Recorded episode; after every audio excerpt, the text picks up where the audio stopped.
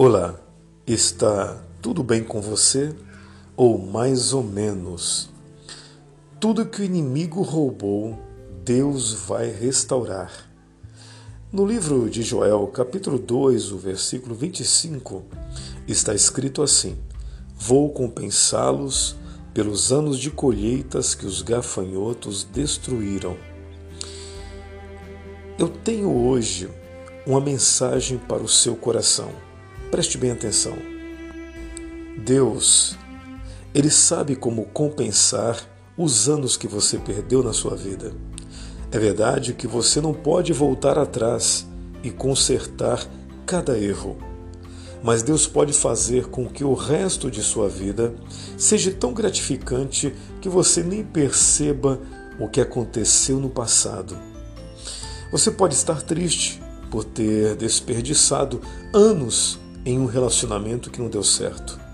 Mas Deus pode trazer alguém em sua vida, uma pessoa tão maravilhosa, tão gente boa, tão carinhoso, tão carinhosa, que você nem se lembrará dos anos que você perdeu.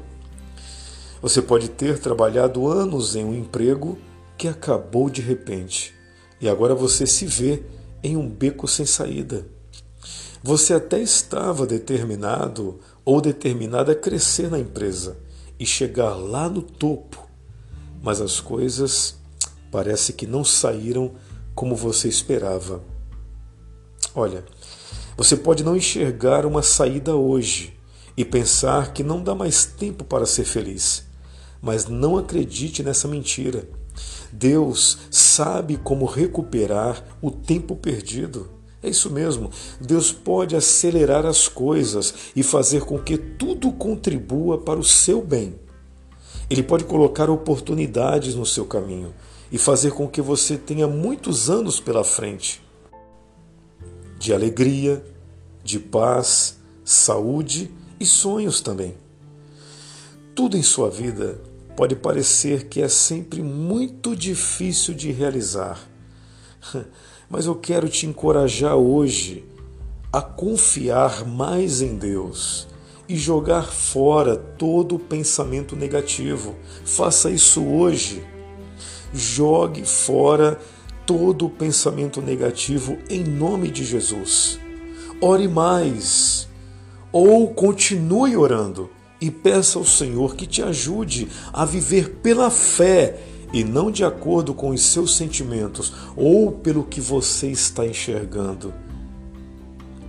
Ele está te dando uma nova chance hoje e fará de você uma pessoa mais forte e capacitada do que você jamais imaginou ser.